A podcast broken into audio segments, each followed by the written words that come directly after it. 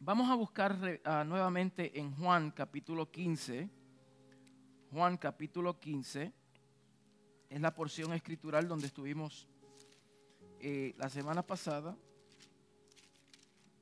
Y estuvimos hablando acerca de lo que es la evidencia de una vida fructífera. Dios anhela ver fruto en nuestra vida. Todo lo que Dios planta, Él espera un fruto. Y Dios no planta semillas en cualquier terreno. Mm. Dios se asegura plantar una semilla y Él no siembra cualquier clase de semilla. La semilla que Dios siembra en nuestro espíritu es la semilla incorruptible que es Cristo mismo. Por lo tanto, Dios se encarga de depositar la semilla, pero tú produces el terreno. Y si usted entiende que usted es tierra fértil, entonces la evidencia se dará a conocer dependiendo del fruto que usted produzca. Amén. So en Juan capítulo 15, verso 1, Jesús dijo, yo soy la vid verdadera y mi Padre es el labrador. Todo pámpano que en mí no lleva fruto, lo quitará y todo aquel que lleve fruto lo limpiará para que lleve más fruto. Diga conmigo, más fruto. Ya vosotros estáis limpios por la palabra que os he hablado. Permaneced en mí y yo en vosotros. Diga conmigo, permaneced. No es una sugerencia. Permanecer es una ordenanza. Permanece. No es una sugerencia, es permanece en mí. Y yo en vosotros. Como el pámpano no puede llevar fruto por sí mismo, sino permanece en la vid, así tampoco vosotros si no permaneceréis en mí. O sea, no se puede dar fruto si se desconecta de la vid. Sencillo. Esto es ABC. Pero a veces en el ABC nosotros se nos olvidan las cosas. ¿Verdad? Dice, porque separados de mí, nada podéis hacer el que en mí no permanece será echado fuera como pámpano y se secará y los recogen y los echan en el fuego y arden.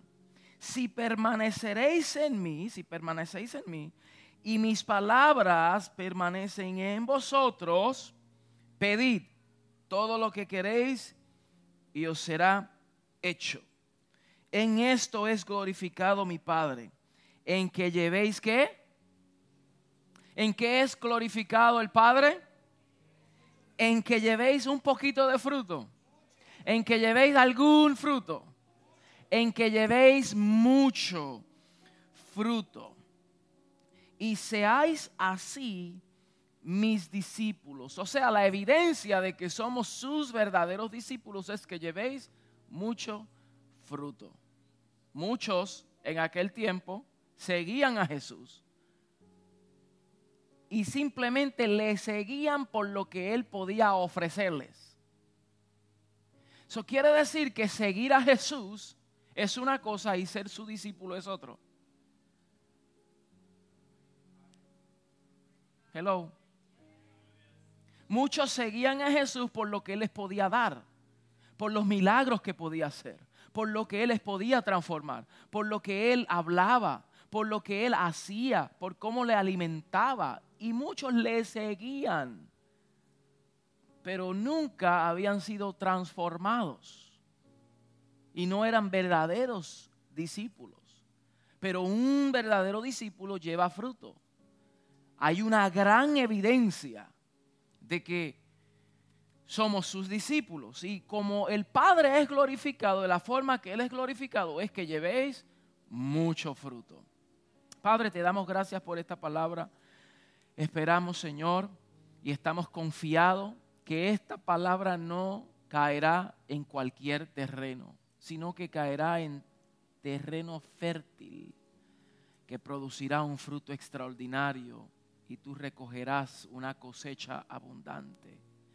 Gracias, Señor, porque tu espíritu de sabiduría, revelación está en nuestros medios que cada día alumbra los ojos de nuestro entendimiento para nosotros poder comprenderte más, más exactos. Queremos siempre aprender más de ti. No queremos simplemente conocer cosas que tú haces, nada más. Eso es bueno. Pero queremos conocerte a ti directamente, Señor. Ayúdanos a nosotros poder permanecer firmes en esta realidad de vida. En el nombre poderoso de Cristo Jesús, Señor nuestro. Amén. Amén. La semana pasada habíamos comenzado esta palabra acerca de lo que es la evidencia de una vida fructífera. Y establecimos cómo el Señor Jesús, eh, eh, especialmente en la carta Juan, de Juan, nos va mostrando cómo muchas veces Él continuaba diciendo, yo soy, yo soy el pan de vida, yo soy la puerta, yo soy el pan, el maná que descendió del cielo y continuamente nos da vislumbres de quién es, quién era él. Yo soy, yo soy, yo soy. Cuando llegamos aquí a Juan, él dice, yo soy la vid verdadera. Y ustedes son mis pámpanos. Para Israel no era nada nuevo que le hablase acerca de la vid porque en ese territorio había muchas vides. Y dicho sea de paso, Dios en Oseas había profetizado de que Israel iba a ser una viña, una vid fructífera. Pero ellos, en vez de producir frutos, daban uvas silvestres. O sea, en vez de ellos practicar la justicia, ellos eran, practicaban la injusticia. En vez de ellos hacer lo correcto, en vez de ellos entrar en obediencia, continuamente se alejaban de Dios. Continuamente. Jesús se le acerca a ellos para eh, darle a conocer quién Él era. Y le dice, yo soy la vid verdadera. Si le dice que yo soy la vid verdadera, obviamente habían vides o vids, si es correcto decir eso, que no eran las correctas que se asemejaban a algo, pero que no era. Y por eso Él dice, yo soy la verdadera. Cada vez que el, el, Señor habla de lo verdadero, hay que entender que juntamente con lo verdadero hay algo que se asemeja, pero que no es lo verdadero. ¿Mm? Hay muchos que hablan de creyentes y dicen, yo no me congrego porque los cristianos son falsos. Muchos de ellos, sí es cierto, hay muchos que son fotocopia de lo verdadero. Pero el hecho de que haya cosas falsas no quiere decir que no hayan cosas verdaderas. Porque todo lo falso es una imitación de lo verdadero. Es una imitación. Entonces, de igual manera, habían imitaciones, pero el Señor dice, yo soy lo verdadero. Y si Él dice yo soy lo verdadero, entonces amerita que nosotros prestemos atención y entendamos y comprendamos y estudiemos y escudriñemos lo genuino de eso. Mire, esto es algo importante, esto es algo poderoso porque si yo le fuera a dar ahora mismo, y este ejemplo lo he usado varias veces, si yo le fuera a dar ahora a usted 100 dólares, ¿usted lo tomaría? me lo arranca de la mano. Pero ¿sabes qué? Que en el mundo hay dinero falso. Hay dinero falso. Entonces, el hecho de que hayan cosas falsas no quiere decir que usted no me arranque de las manos el billete de 100.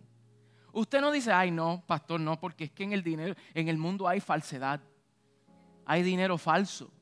No, usted lo toma y verifica si tiene las características de lo genuino y verdadero. Y dicho sea de paso, los estudiosos, para saber cuál es el dinero verdadero del dinero falso, el falso es casi igual. Pero ¿sabes cómo ellos descubren la diferencia? Porque estudian a perfección lo verdadero. ¿Saben cómo se siente? ¿Cómo huele? las que el ojo físico no lo ven, los sujetan a una lupa, un microscopio, a ver, porque tiene ciertas características que revelan lo genuino y lo verdadero. Y de igual manera en el mundo pueden haber muchos cristianos que parecen, pero es solamente cuando entran en... Mm,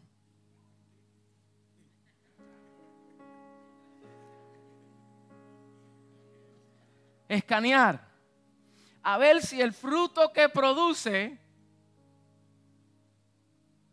es verdadero o no. So, Jesús está diciendo, yo soy lo verdadero, ustedes son mis pámpanos. Y si usted se desconecta de lo verdadero, por lo más que intente obrar, por lo más que haga buenas obras, pero desconectado de mí, nunca podrán recibir de lo verdadero. Wow, es poderoso. Por eso hay personas en el mundo que se jactan y dicen, yo no necesito congregarme, yo no necesito nada de, de, la iglesia porque yo soy bueno. Yo no mato a nadie. Yo no hago robo. Y se jacta en su propia justicia y en su propia obra. Y para el Señor eso no vale nada a menos que estén conectados a la vida verdadera. Wow, esto es poderoso, escúcheme bien. So, Jesús le está hablando esto a sus discípulos y yo sé que la semana pasada habíamos hablado acerca de la vid y de los pámpanos. El pámpano en sí mismo es una rama muy débil y frágil y en sí mismo ella no puede producir un fruto, como nosotros en sí mismo no podemos producir buenas obras. En sí mismo. Aunque hagamos cosas buenas, producto de que hemos, nos hemos alimentado del fruto del conocimiento de la ciencia del mal, pero no es un fruto de vida como el que el Señor anhela ver en nosotros. Entonces, la rama en sí misma no puede producir a menos que esté conectada de la vid verdadera. Y si la rama se desconecta, dos cosas, antes de ser desconectada, dos cosas las ramas funcionan. O para dar fruto, o se usa como leña. y usted decide cómo, decide cómo quiere ser usado. O para dar fruto, o para leña. Porque toda rama que se descae de un árbol, entonces eso se usa para qué? Para el fuego. Diga, nosotros no fuimos creados para ser usados como leña. Fuimos creados para producir fruto. Aleluya. Gracias, Señor. So, la rama en sí no puede producir su propia vida a menos que la reciba directamente de la vid. La vida que recibe la rama la recibe de la vid. La vid es la que está conectada al terreno. Y todos los nutrientes, todas las características, todo lo que la vida en sí misma la traspasa a los pámpanos, a las ramas. Y de igual manera, nosotros nuestra propia vida la recibimos por causa de la impartición que la vid hace en nuestro espíritu que la vid nos traspasa su vida. Por eso un texto muy conocido en esta casa es, ya no vivo yo, ahora vive Cristo en mí. Mire, ya no vivo yo como rama, ahora vive la vid dentro de mí. Y lo que vivo ahora en la carne como rama, lo vivo por causa de la vida que produce la vid. ¿Me está entendiendo? La vid produce vida y es una vida incorruptible, es una vida poderosa, es una vida gloriosa y es una vida abundante. Jesús dijo, yo vengo para que tengan vida, pero no cualquier clase de vida, sino una vida en abundancia. ¿Por qué? Porque la clase de vida que produce el Señor es una vida que produce mucho fruto. Mucho fruto. No es, un, no es cualquier clase de vida, es la vida Zoe, es la vida del Espíritu. Wow, aleluya. Entonces hay muchas figuras y muchas metáforas que dijimos la semana pasada que el Señor usa en las escrituras para, para dar el, eh, eh, eh, para mostrar la comunión entre nosotros y Cristo. Y hablamos que usa, por ejemplo, en 1 Corintios el cuerpo y sus miembros. Y ya nosotros hablamos bastante acerca de eso. El cuerpo tiene muchos miembros. Número dos, la esposa y el esposo. Hay una unión y ambos benefician, se benefician de ciertos privilegios en una unión matrimonial. Y de igual manera, Cristo como cabeza y nosotros su esposa como iglesia, gozamos de una intimidad, gozamos de unos privilegios y nos unen y nos ligan a Él. Mm. Hablamos metáforas tal como el pastor y las ovejas. Fueron ejemplos que él usó en un tiempo para describir cómo Él nos dirige, cómo uno no puede hacer nada en sí mismo a menos que Él sea quien nos dirija. ¿Ven? Y también usa la vid y los pámpanos y es donde nosotros hemos, eh, nos hemos detenido. So, la palabra clave aquí es que nosotros necesitamos permanecer. Jesús dijo, yo soy la vid verdadera, mi Padre es labrador, pero nosotros necesitamos permanecer necesitamos permanecer eh, ligado a la vid. ¿Qué quiere decir permanecer? Significa mantenerse en esta comunión. Mantenerse ligado a su vida. Mm. También incluye obedecer. Entrar en obediencia. Y es una palabra que a nosotros nos cuesta escuchar, obediencia. Porque obediencia significa que tenemos que negarnos, negarnos a nuestra propia voluntad para hacer la voluntad de otro. ¿Y cuánto nos cuesta hacer la voluntad de otro? No nos gusta. Pero el Señor dice, usted tiene que obedecerme. Mire, esto es fácil. La vida en Cristo es sencilla, es obedecer los mandamientos de otro. No tengo ni que pensar mucho. Es simplemente hacer lo que Él preparó, las buenas obras que Él preparó de antemano para que anduviésemos por ellas. Yo repito algunas cosas a propósito, para que se, nos, para que se permanezca eh, en nuestra mente. ¿Cómo podemos saber si estamos permaneciendo en Cristo? Debe de haber una evidencia que, de saber cómo sabemos si estamos permaneciendo en Cristo. Usted debe de hacerse esa pregunta. ¿Cómo sabemos? La, contestación es sencilla. Llevar fruto. Llevar fruto es la evidencia que, que, podemos saber si estamos ligados a Cristo. A veces se siente y a veces no.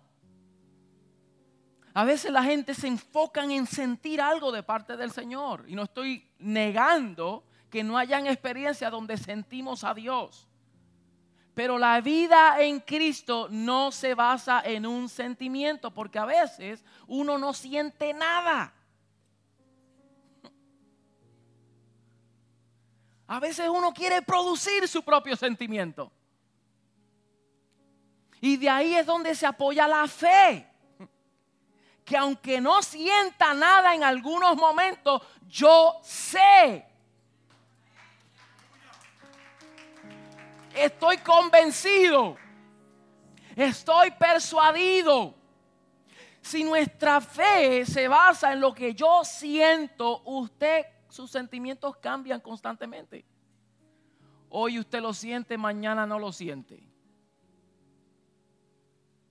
Pero como sabemos que estamos ligados a Él,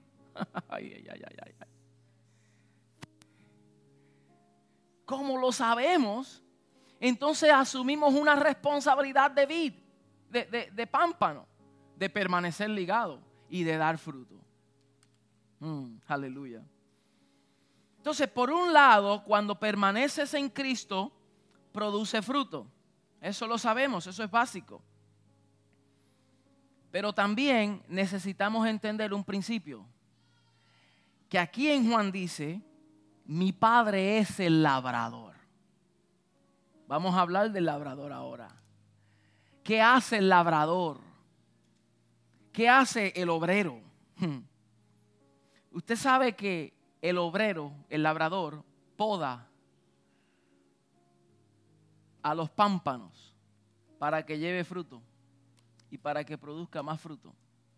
Esta es la parte del Evangelio donde nos duele, porque podar significa que hay cosas que tienen que ser cortadas. Yo sé que no voy a escuchar mucho gloria a Dios, aleluya. No importa, como quiera voy a predicar porque yo sé.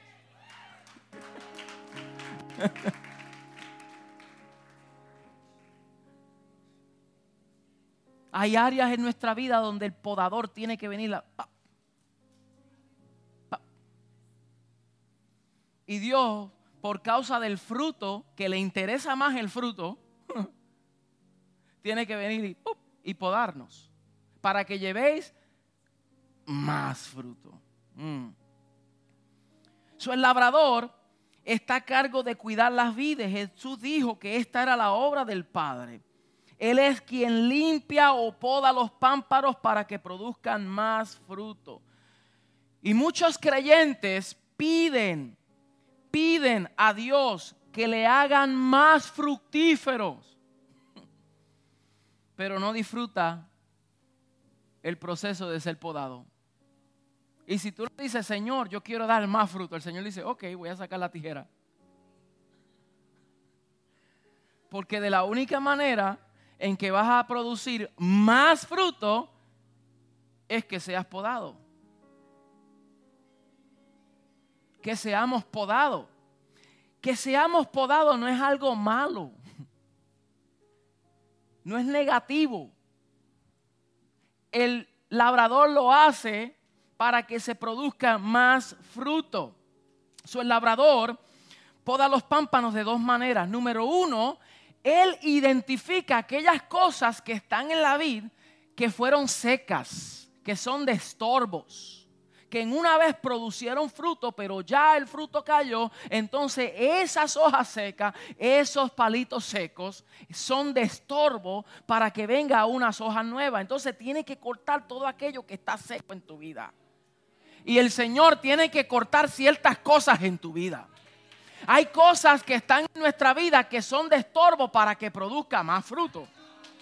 Y por eso Él tiene que cortarlas. Cuando Él poda no es algo negativo. No es algo negativo.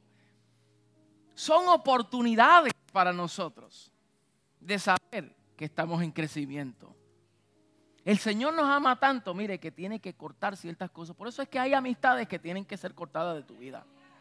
Yo, soy de los fieles que pienso que hay personas, amistades que tienen que ser cortadas de tu vida. Como único Dios permite que estén en nuestra vida es si tú vas a ser de influencia para ellos. Pero si ellos te están alejando del propósito de Dios, tienen que ser cortados.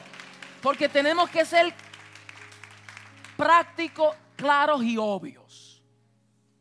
Podemos oírnos súper espiritual, pero la realidad de vida es otra. A veces decimos, no, no, no, no, yo soy luz en medio de las tinieblas y yo puedo estar porque Jesús estaba con la gente. Sí, es cierto. Pero Jesús nunca fue influenciado por nadie. Él estaba en medio de eso porque Él era la luz. Él era la medicina. Él era la sanidad. Y si no tenemos una convicción sólida de quiénes somos en Cristo, para que cuando estemos en ciertos círculos seamos luz, seamos de influencia y no seamos seducidos, entonces, de lo contrario, tiene que ser podado. Porque si no se convierte en un estorbo a tu vida. Podemos ser súper religiosos. Vamos a ver el fruto, a ver. Se verá en el fruto. Sencillo. Se verá en el fruto.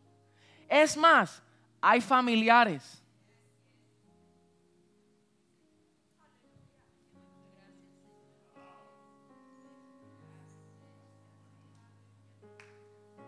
Que no es que uno lo va a despreciar. No, no, no, no. Es simplemente que no puede ser ya de influencia a mi vida. Así que si usted está pasando por un problema matrimonial, y su prima se divorció cuatro veces, no vaya a pedirle consejo a ella.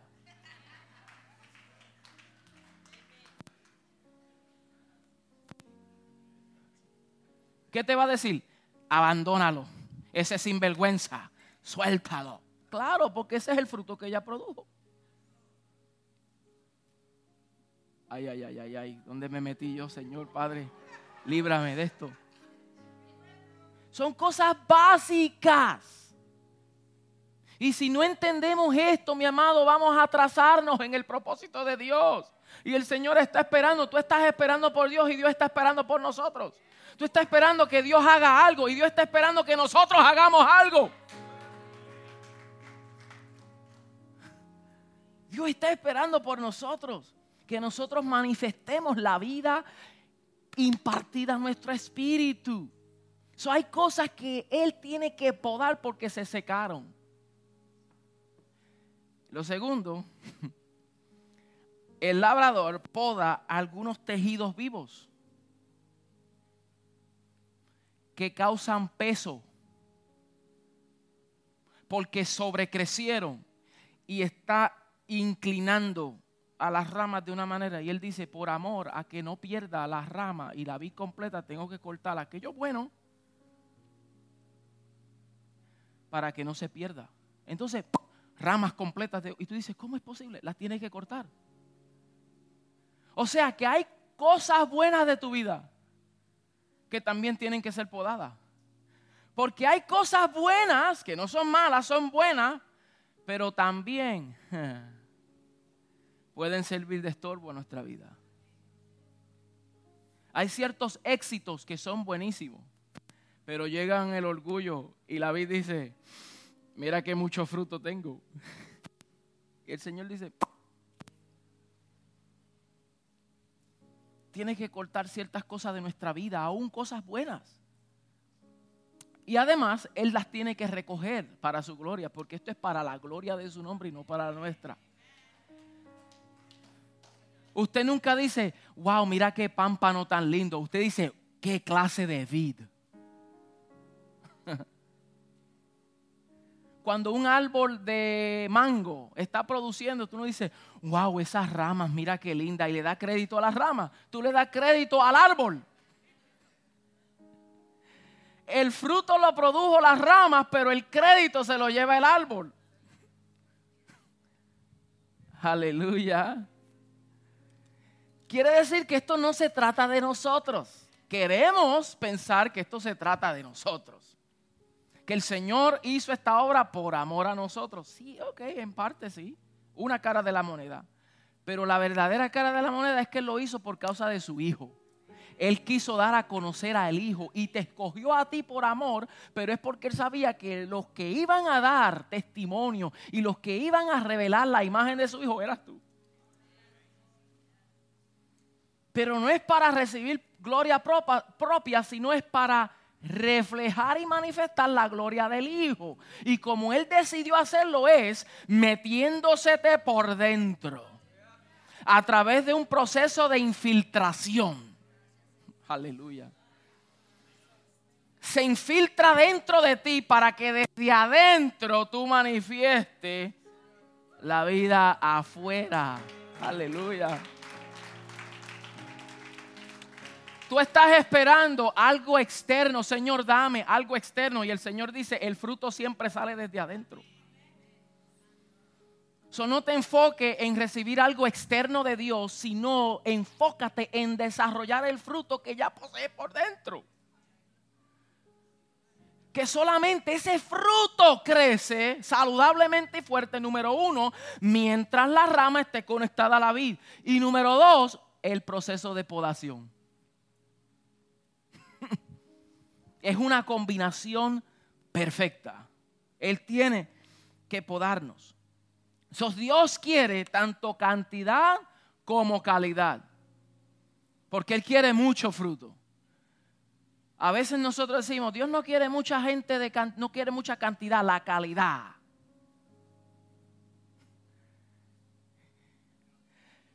Y a, y a veces nos decimos esas excusas porque no sabemos producir mucho. La otra cara de la moneda está en que nos enfocamos en lo mucho, descuidando la calidad del fruto. Entonces nos, nos enfadamos en lo mucho, pero si lo mucho está podrido, Solo es cuestión de tiempo en que todo se desperdiciará. Entonces no se enfoca ni en una cosa ni en la otra en sí misma, sino que ambos son importantes. Tanto lo mucho, pero lo calidad también. Si al Señor no le interesara mucho, ¿por qué? Como lo acaba de decir Pedro cuando predica, primer mensaje, tres mil se convirtieron. Segundo mensaje, cinco mil personas. ¡Wow! Y no solamente eso, que el Señor no le interesa solamente, o no, no, no, no que no le interesa, perdón, que no se enfoca simplemente en una congregación local, sino que el mundo sea salvo por él. que el mundo sea salvo por él. a él le interesa todo. El Señor lo quiere todo. Diga, el Señor lo quiere todo. Todo, todo es para Él y todo es por Él. Todo, todo, todo. Él es el Señor de todo. Aleluya. El Señor no quiere una porción de tu vida, Él quiere toda tu vida. El Señor no quiere una área nada más, Él quiere todo de ti. El Señor no quiere solamente que le canten los domingos, Él quiere que lunes, martes, miércoles, jueves, viernes, sábado y domingo. You know what I'm saying? Él, no está enfocado en una parte de nosotros. Él quiere el todo. Él es la plenitud de aquel que lo llena todo en todo. O es todo o nada. Pero no es una área nada más. Es toda nuestra vida. El Señor quiere el todo de tu matrimonio. El Señor quiere el todo de tus recursos. El Señor quiere el todo de tu educación. El Señor quiere el todo de tus relaciones. El Señor quiere el todo de tu tiempo. Porque de alguna manera nos desconectamos y pensamos que el tiempo del Señor es cuando nos congregamos nada más. Pero el resto del tiempo somos malos mayordomos del tiempo, lo invertimos mal y nos metemos en grandes líos. ¿Por qué? Porque nos desconectamos. Pero el Señor quiere todo tu tiempo. Entonces eso hay que reevaluarlo como eso se hace. So, Dios quiere tanto la cantidad como la calidad. Y este proceso de ser podado es parte bien importante en nuestra vida. ¿Por qué? Porque el Señor nos ama. Mm. Y a veces Él corta madera muerta que pudiera causarte problemas. Tenga en cuenta que podar duele. Y hay veces y hay momentos de aflicción en nuestra vida que nos duelen. Nos duelen, nos causa dolor. Son aflicciones, pero las aflicciones del tiempo presente no se comparan con la gloria venidera. El proceso de podar en este momento no se compara con el fruto que estoy a punto de producir no se compara. Entonces es necesario pasar por el proceso. ¿Cómo nos poda el Padre? A veces, mire, mi hermano, a veces nosotros no nos gusta escuchar estos términos y a veces en, la gracia decimos, no, no, no, no, que no nos gusta escuchar ciertas cosas que nos reten. Pero la realidad es que en Hebreos 12 dice que el Padre quien ama a sus hijos los corrige. Eso es una acción de amor. Muchos lo pintan como un Dios ogro, un Dios castigador, un Dios que, que, azota, un Dios y, y se enfocan en la ira. Pero no, la corrección no es fruto de la ira, la corrección es fruto de amor. Porque usted como padre cuando corrige a sus hijos, lo hace porque los odia. Porque usted corrige a sus hijos. Porque los ama y por cuanto los ama, los corrige y los poda.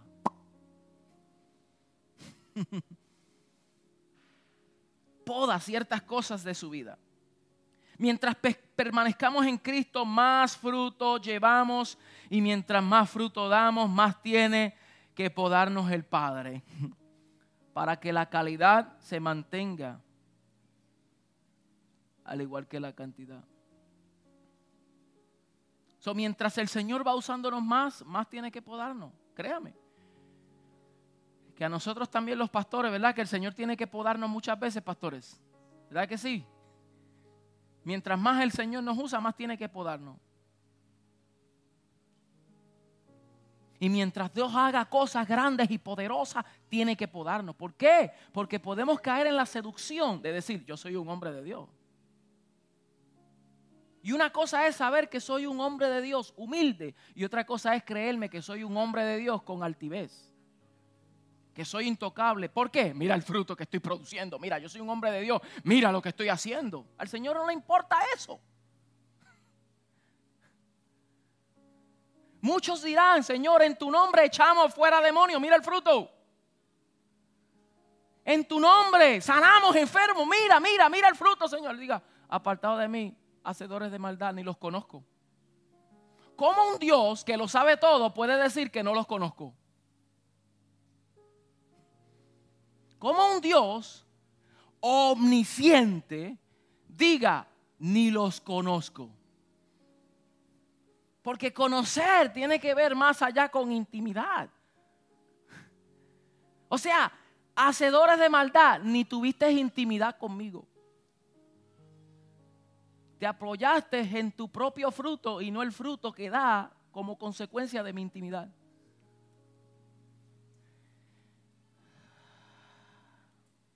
Wow. dejado solo el pámpano podría producir muchos racimos, pero serían de calidad inferior. Por eso tiene que venir el labrador para podar y producir más fruto. Todo fruto que produce una vid, que un labrador no se encargue de podar, va a dar fruto, sí, pero la calidad del fruto no va a ser buena, se va a desperdiciar mucho. Pero tiene que venir el labrador, tanto para cortar, pero para recoger el fruto de esa cosecha, para que la vid pueda producir más saludablemente y fuerte. Y dice que en esto es glorificado mi Padre, en que llevéis mucho fruto. La palabra no dice que nosotros demos buenos resultados, dice que llevemos fruto.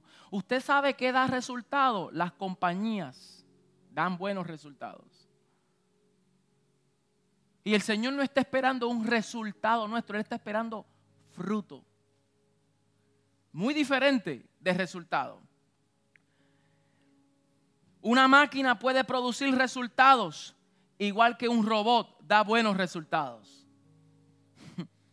Pero solo un organismo vivo puede producir un fruto.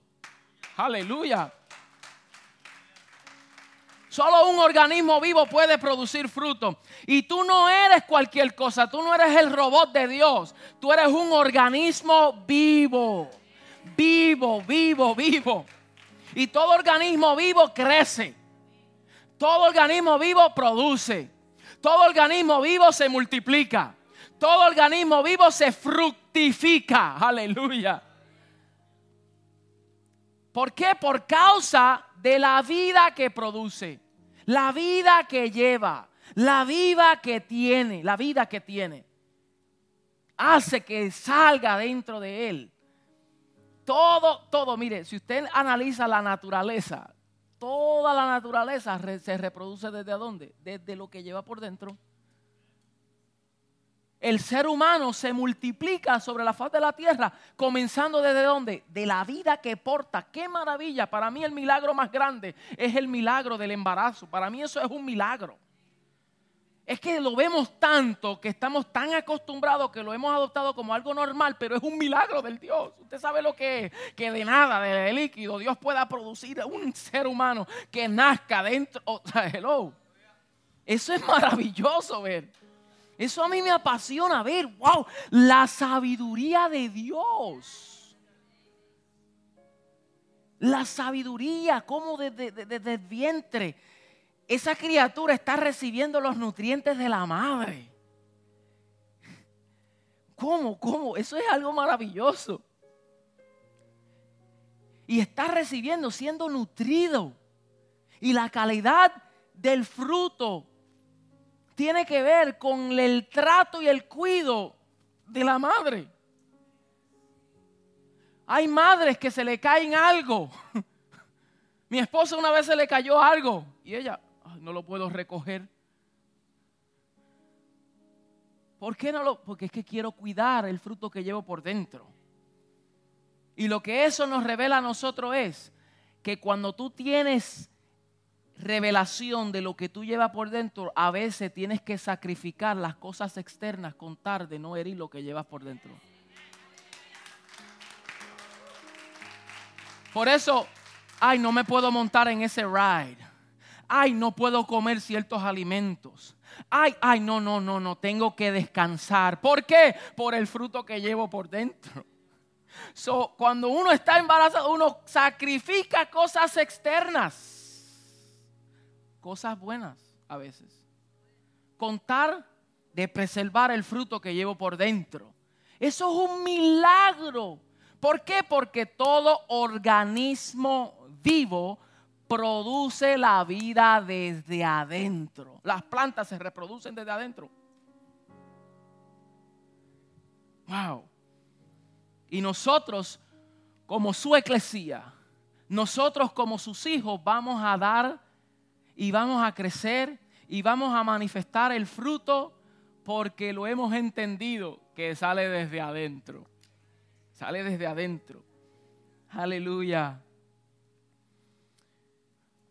So, mire, mire esta progresión, porque, y con esto concluyo. Disculpen. Mire esta progresión. Jesús dice, yo soy la vid verdadera y mi Padre es el labrador. Todo pámpano que en mí no lleva fruto. So, él dice, hay pámpanos que no llevan fruto. Y el hecho de que no den fruto no dejan de ser pámpanos. Es un pámpano que no lleva fruto. Y hay que tener ojo con eso. Porque uno se puede jactar que es un pámpano. Uno se puede jactar que es cristiano. Y hay muchas naciones que dicen, somos una nación cristiana, pero la corrupción crece. el Señor no está interesado en que una religión crezca. Es que una vida se reproduzca. Esa es la intención de Dios, que una vida se reproduzca. No que digamos ya nos, se convirtieron 20 para el Señor. Sí, qué bien, pero si ellos no empiezan a dar fruto de nada, los perdimos. Yo prefiero ganarme dos para el Señor, pero que den fruto de ganarme 50, 100 y jactarme. Mira cómo 50 vinieron al Señor. Pero cuando tú revisas la vida de eso, fue una emoción. Nada más y regresaron a lo mismo.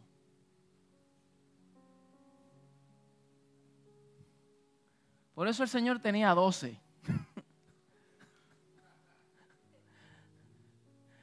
Pero tenía doce bien formados. Y cuando llegó el día de verdad, toditos salieron corriendo. Y usted dice, ¿cómo es posible que estos doce tuvieron un seminario intensivo de tres años y medio todos los días? Todos los días un seminario intensivo. ¿Y sabes qué? Conociendo los misterios del reino.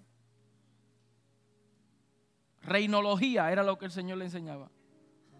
¿Por qué? Parábolas le enseñaba. A la gente le hablaba por parábolas, a sus discípulos les revelaba el misterio del reino. Y ellos por tres años y medio conociendo, viendo, viendo el modelaje, viendo al Señor, comían con Él, aprendían de Él, recibían la instrucción siempre con Él. Y cuando llega el momento y le dice, yo, yo, yo voy a morir al tercer día, mi reino, y el Señor restaurará el reino de Israel en este tiempo. No comprendieron cuando les habló que este templo iba a ser derribado. Oh Señor, de verdad ese templo. Estoy hablando de mí, cabezón. Tres años y medio contigo, no está entendiendo. Y después cuando llega el momento de la verdad, todos salen corriendo y uno de ellos dice, ni lo conozco.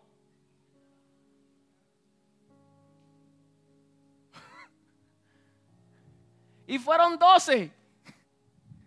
Y nosotros a veces pensamos, ¿verdad? Que porque tenemos una congregación llena, todos están bien conectados, bien enchuflados. ¿Ah? Que ni siquiera todos los días nos reunimos. Una vez a la semana y cuidado. Ay, ay, ay, ay, pastor vino virado de la montaña. Un peligro irse allá. Un peligro. Como Moisés.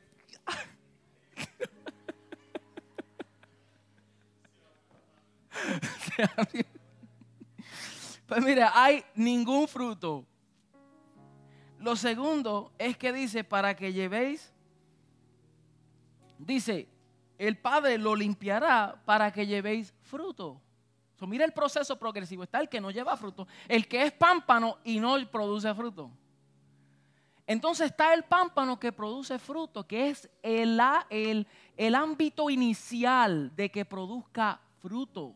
Debe de haber una evidencia. Y es el momento donde tenemos que tener cuidado, donde tenemos que preservar, donde tenemos que disipular, donde tenemos que alimentar, donde tenemos que nutrir para que siga produciendo fruto. Dice, ya vosotros estáis limpios por la palabra que os he hablado. Mire qué poderoso le dice, ya ustedes están limpios por la palabra.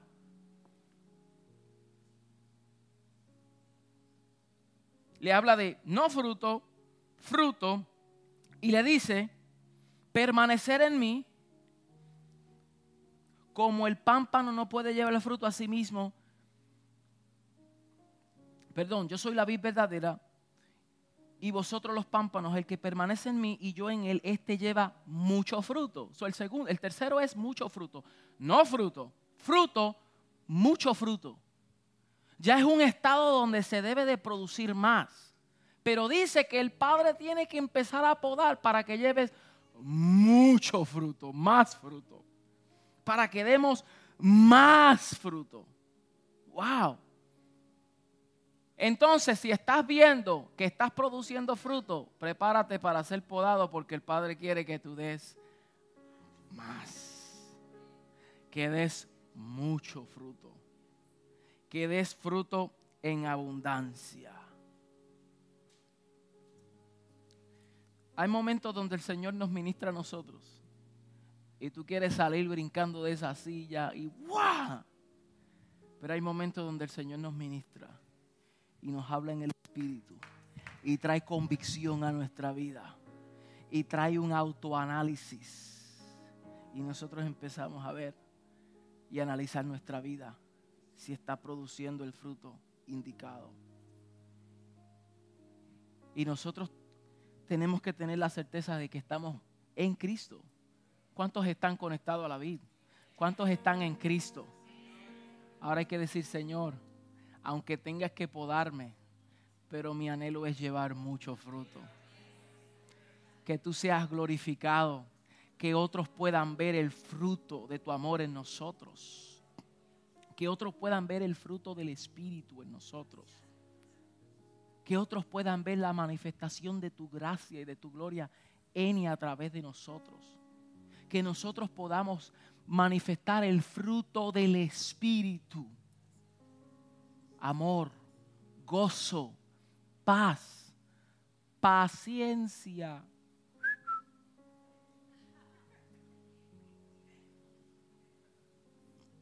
Me, me, gustó lo que el doctor Joel dijo hace varias semanas atrás. Una cosa es ser feliz y otra cosa es ser gozoso. Una cosa es happiness, otra cosa es joy.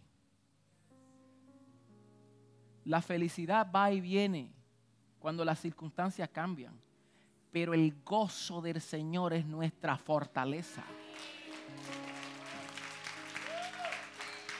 Hay momentos que nos sentimos tristes, pero no dejamos de ser gozosos. Aleluya. Podemos pasar por momentos de amargura, pero sabemos que ese momento es un proceso, pero que produce en nosotros. Y por causa de ese proceso y que estamos viendo el fruto, al otro lado nos gozamos en el Señor. Por eso Pablo, las cadenas no lo intimidaban, porque él sabía que el gozo del Señor le fortalecía y que esas situaciones era el fruto de su aflicción.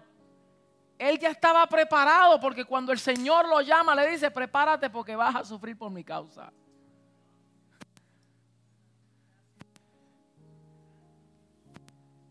Por eso decirle a la gente, vengan al Señor porque el Señor va a resolver todos tus problemas.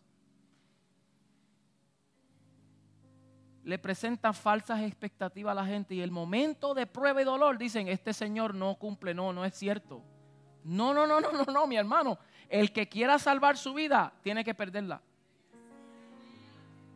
Pero el que la pierda por causa de mí, la hallará y llevará fruto y fruto en abundancia.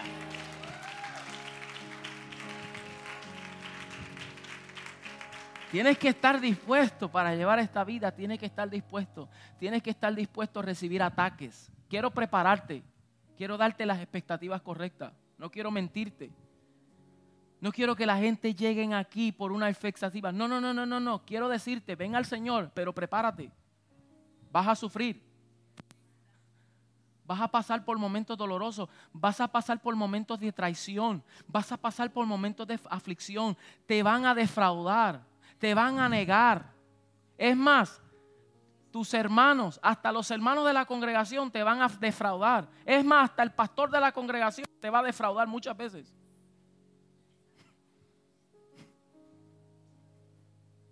Pero todo eso redunda para bien, porque el Señor está analizando y el Señor está viendo si el fruto de verdad es genuino o verdadero.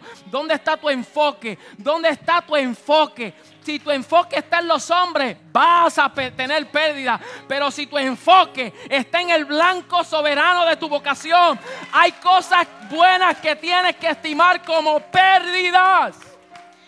Contar de ganar a Cristo. Uh. por eso Pablo dijo que estas cosas lo tengo por basura, como pérdida. ¿Contar de qué? De ganarme a Cristo. Y yo no sé, pero hoy yo quiero orar por personas. Hay momentos de edificación donde uno edifica y hay momentos donde también tenemos que ministrarnos unos a los otros. Pablo oraba los unos por los otros. Y yo quiero orar los unos por los otros. Y no solamente eso, yo también anhelo su oración. Nosotros no somos superhombres. Usted tiene tanto de Dios como nosotros tenemos tanto de Dios usted también nos puede ministrar a nosotros. Nosotros también dependemos de ti. Dios también te da palabra para ti, para nosotros. Somos altamente edificados. Yo le doy gracias a Dios cuando me lleva a un congreso, cuando recibo algo y Dios me habla a través de predicadores, pero le doy más gracias cuando usa nuestra propia gente cuando usa uno de los jóvenes, cuando usa uno de nuestros hermanos y tiene una palabra de Dios para uno. Y digo, gracias Señor, porque no nos, no nos eh, no nos, no tenemos un mayor concepto de sí mismo del que debemos de tener. Pensamos con cordura, con humildad, de que estamos todos en el mismo barco. Aquí no hay uno más grande que otro. No importa el conocimiento, el nivel teológico, el nivel... No, no, no, no, no, no. Estamos todos sentados en la misma silla. Tenemos diferentes responsabilidades, sí, eso es cierto. Tenemos diferentes gracias, sí, es cierto. Pero todos estamos sentados juntamente con Cristo en el mismo nivel y en la misma posición. Por eso no nos subestimamos. Es más, cuando alguien te corrija, entienda que está siendo podado. Y por eso cuando alguien me corrige, gracias Señor por podarme. Aleluya. ¿Cuántos están listos? ¿Cuántos quieren ser ministrados? Y ministrar al Señor. Ministrar su cuerpo. Ministrar. Póngase de pies conmigo, mi amado